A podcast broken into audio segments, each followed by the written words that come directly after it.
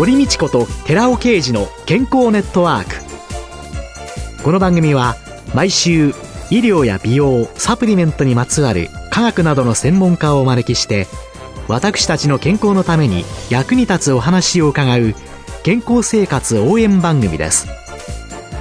包摂体サプリメントと MGO マヌカハニーで健康な毎日をお届けするコサナの提供でお送りします。ここで健康ネットワーク放送日時変更のお知らせです。お聞きいただいております堀道子と寺尾啓二の健康ネットワークは4月から放送日時が変わります。4月からは毎週水曜日の夕方5時10分から放送をいたします。4月最初の放送は4月3日です。お聞きいただいております、堀道子と寺尾啓二の健康ネットワークは、4月から放送日時が変わります。4月からは、毎週水曜日の夕方5時10分から放送をいたします。4月最初の放送は4月3日です。再放送はこれまでと変わらず、日曜朝7時からです。なお、番組ホームページの右端のオンデマンドの欄は3月いっぱいをもって終了し、ポッドキャストと一元化いたします。更新は毎週水曜日の放送終了後です。引き続き、ラジコのタイムフリーもご利用ください。健康ネットワーク放送日時変更のお知らせでした。こんにちは、堀道子です。こんにちは、寺尾啓二です。今月は4週にわたって日本人の体質に合った本当に老けない美容と健康というテーマで、小佐奈社長で神戸大学医学部客員教授の寺尾啓二さんと共にお送りしています。今週はその最終回、アルファオリゴ糖で腸内環境を改善して生活習慣病予防と題して伺ってまいります。ヒトケミカルについてはね、はい、ずっと伺ってきたんですけれども、はい、アルファオリゴ糖ってなってくると、はい、ヒトケミカルではではありません。ないですよね。今日のお話は、はい、ヒトケミカルの話ではなくて、はい、食物繊維の話をしたい。食物繊維って言いますのは、人の健康を維持するためにはすごく重要でして、その中でも私はアルファ、オリゴとなるものが素晴らしく腸内環境を整えるとか、いろんな意味で優れた食物繊維であるということを見出しましたので、そのお話をさせていただきたいと思っています。アルファオリゴ糖を食物繊維用というように理解するためにはどういうふうに考えたらよろしいですか、そうですね。食物繊維って言いますのは糖質であることには違いないんですけども、難消化性であるがために自分自身は象徴とかそういったところでは形を変えないでいて、過剰に取った脂質とか糖質をくっつけて外に出してくれるとか、そういうような働きだと思うんですけども、今注目されているのが難消化性のデキストリンっていう物質があります。その難消化性デキストリンは今では機能性表示食品では欠かせない成分として注目をされています。食物繊維っていうのは結局人が自分の体でエネルギーとしたりとかそんな風に利用することなく体で消化できないものというのの大きなグループ。そうです。それが食物繊維というのの中で、このアルファオリゴ糖というのも食物繊維という捉え方をすればよいということなんですね。じゃあこのアルファオリゴ糖というのは、一体どういう？え通常の難消化性デキストリン、つまりアミラーゼとかそういった消化酵素によって分解されないもの、そういうものはたくさんあるわけですね。はい、で難消化性っていうのは消化されづらいという言葉ですよね。はいはい、デキストリンっていうのはオリゴ糖っていう意味です。はい、ですから、難消化性のオリゴ糖という意味合いで言うと、食物繊維の中に含まれるわけですけども、その中に感情のオリゴ糖っていうのが3種類ありまして、ブドウ糖が数個集まって輪になったものがありまして、これを感情オリゴ糖って言います。その中で、ブドウ糖の数が6個のものをアルファオリゴ糖、7つのものをベータオリゴ糖、そして8つのものをガンマオリゴ糖って言うんですけども、その中のアルファオリゴ糖は難消化性なんです。ブドウ糖が6個輪っかになってくっついている、はい、これは消化されづらい。はい。はい、ガンマオリゴ糖はアミラーゼによって分解を受けてブドウ糖に変わっていきます。8個つながると分解消化される。はい。ところが、6個つながったものは分解されづらいので、これはオリゴ糖に違いありませんから、難消化性デキストリンと位置づけられます。アルファオリゴ糖は消化されづらいブドウ糖が何個か集まったものなので、はい、アルファオリゴ糖は難消化性デキストリンというのの位置づけになると。はい。一般的な難消化性デキストリンに比べて、アルファオリゴ糖はどこまで優れているのかっていう話を今日はさせていただきたいんです。手が横につながったのと輪っかになっているのとではどう違うか、はい、ということ？輪っかになっている難消化性のアルファオリゴ糖、はい、これは何がまず違うか。はい、この糖の吸収の抑制って何をしてるかっていうと、通常はご飯とか芋とかトウモロコシを食べた、でんぷんを食べます。でんぷんを食べた時に血糖値は上昇します。はい。これを抑える。で、これが一般的です。はい。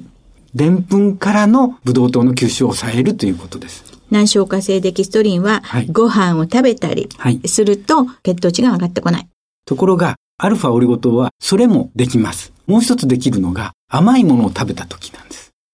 スクロースって言いますけども、砂糖を食べた時にもブドウ糖に分解されて血糖値は上昇するわけです。甘いものを食べても血液のブドウ糖の量は増えるわけです。そのブドウ糖の量も抑えてしまう。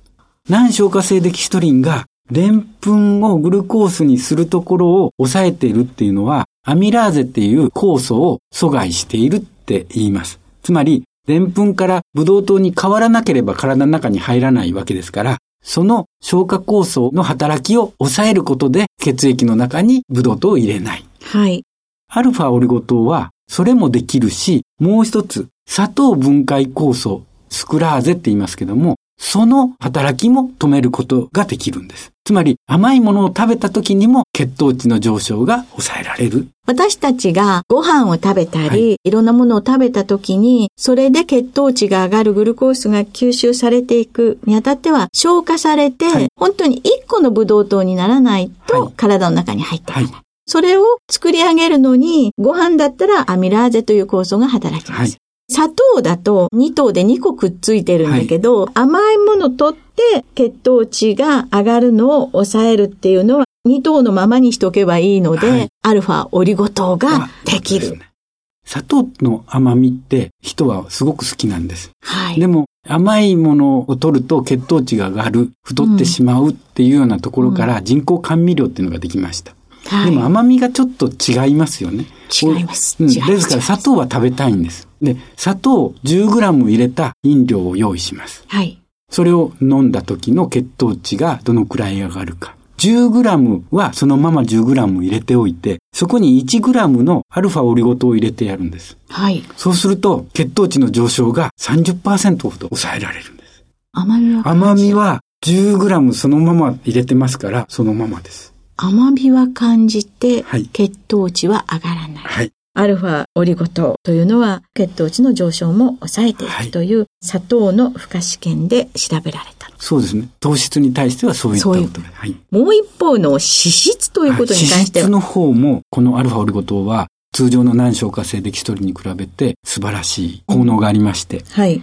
アルファオリゴ糖は悪い油といい油を選択するんです。で、いい油はそのまま DHA とか EPA とかオメガ3脂肪酸。これは体の中に入れる方向に働くんです。必要なオメガ3系、はい、動脈硬化予防にもいいという。オメガ3系の不飽和脂肪酸は体の中に入れる。はい。一方で、体にとって良くない飽和脂肪酸っていうのがあります。はい。この飽和脂肪酸はくっつけて排泄する方向に働くんです。ですから、通常の難消化性デキストリンに比べると、そこも糖質だけではなくて脂質の点でも有利な点になります。オリゴ糖が入っている、これは必ず記載してあるものですか？必ず記載してます。アルファシクロデキストリンっていう言葉であったり、感情オリゴ糖であったり、そういった言葉で記載されてますから、そこら辺を見られるのもいいかと思います。難消化性デキストリンという形で書いてあるものがあるのか、それとも。アルファシクロデキストリンと書いてます。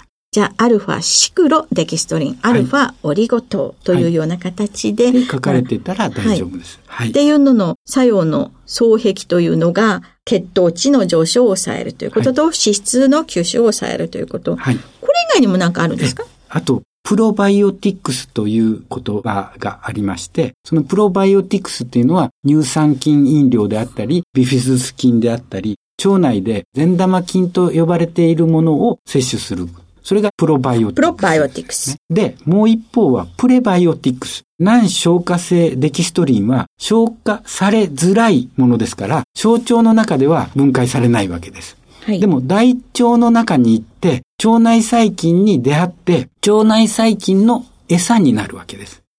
プロバイオティクスがその難消化性デキストリンを食べることによって、プロバイオティクスを増やす、乳酸菌を増やすというものです。餌が来ました。はい、これを餌として利用できる菌と、餌として利用できない菌と。があるということです、ね。はい。そのことによって、善玉菌が増えていくのか、悪玉菌が増えていくのか。あと、善玉菌とか悪玉菌だけではなくて、日和見菌っていうものがありまして、こちらの方のお話もさせていただきたいんですけども、はい、まず私どもで検討しましたのは、アルファオリゴ糖をマウスに対して検討したデータがあるんですけども、はい、マウスに対して普通の食事を食べさせた。はい。そして一方で高脂肪食を食べさせた。はい。で、高脂肪食なんだけども、そこにアルファオリゴ糖を食べさせた。はい。この3つの群に分けまして、食べさせたんです。はい。そうすると、正常食を食べさせたものに対しての脂肪細胞の大きさを見ていくと、これが一般的だっていう脂肪細胞の大きさがあって、それに対して高脂肪食を食べさせると、どんどん脂肪細胞は大きくなるんですね。脂肪を取ると、一つの細胞が太っちょになってくる。大きくなってくる。さあ、アルファリポ酸が入ったら。高脂肪食を取ってるにもかかわらず、全く正常食を取ったものと変わらない大きさでいたっていうことです。これは脂肪の吸収が抑えられているというところです。で、そこまでであれば、これは脂肪の吸収を抑えたっていうことになるわけですけども、はい、もう一つその分けたものに対して腸内細菌の比率を見ていったんですね。悪玉と、ジェーン玉と、はい、そして日和見菌というのをお調べになった。はい。はい、そうすると、通常食に対して高脂肪食を取ると、ほとんど善玉菌が見えなくなるくらい減ってしまっている。一方で悪玉菌はやっぱり増えていっていると。で、アルファオリゴ糖を高脂肪食に対して与えたマウスの腸内細菌を見たんですね。はい。そうすると、善玉菌は通常食とほぼ同じだけあります。高脂肪食で減ることもなく同じだけあります。はい。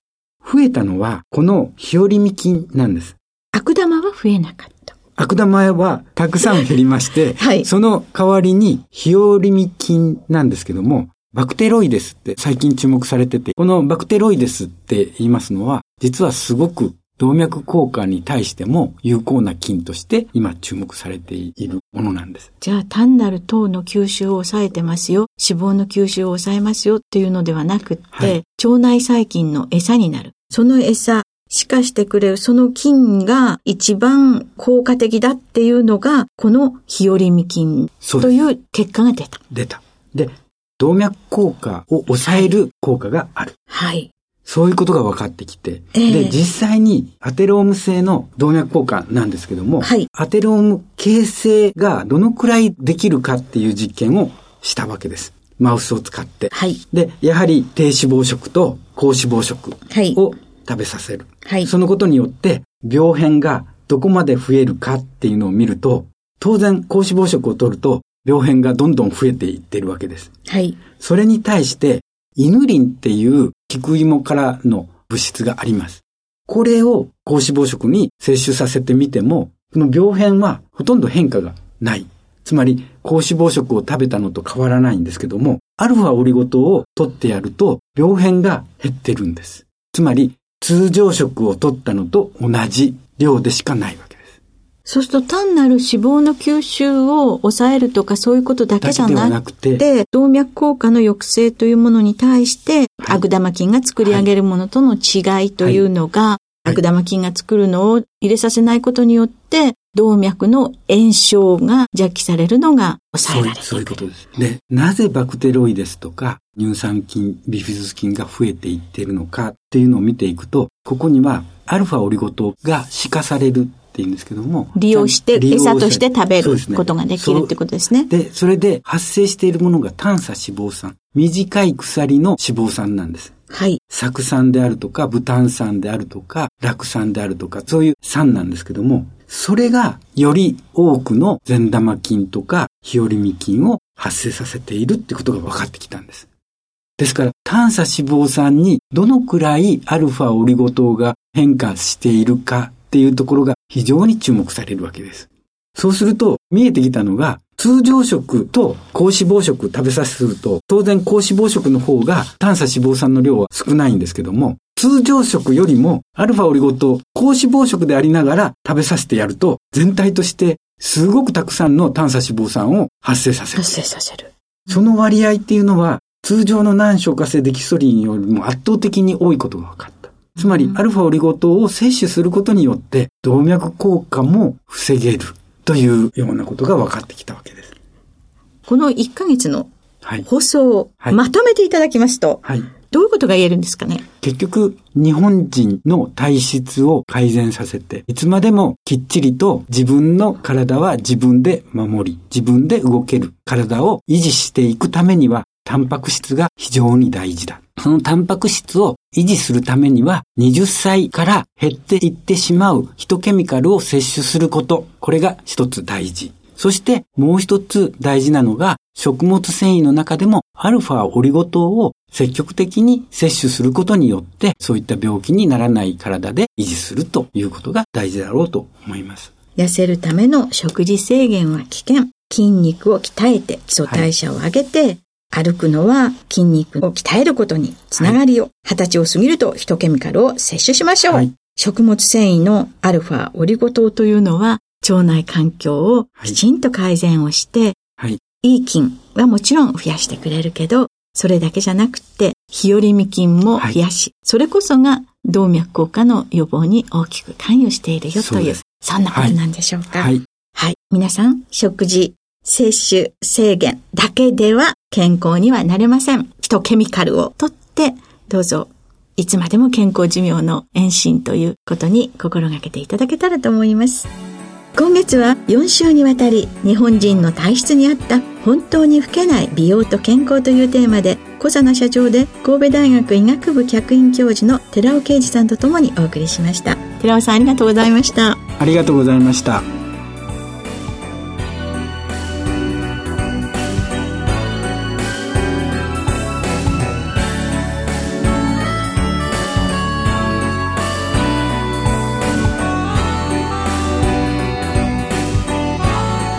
ここでコサナから番組お聞きの皆様へプレゼントのお知らせです。1日摂取量に制限がなく無味無臭のアルファシクロデキストリンを使用した新しい食物繊維コサナのピュアファイバーを番組お聞きの10名様にプレゼントします。プレゼントをご希望の方は番組サイトの応募フォームからお申し込みください。コサナのピュアファイバープレゼントのお知らせでした。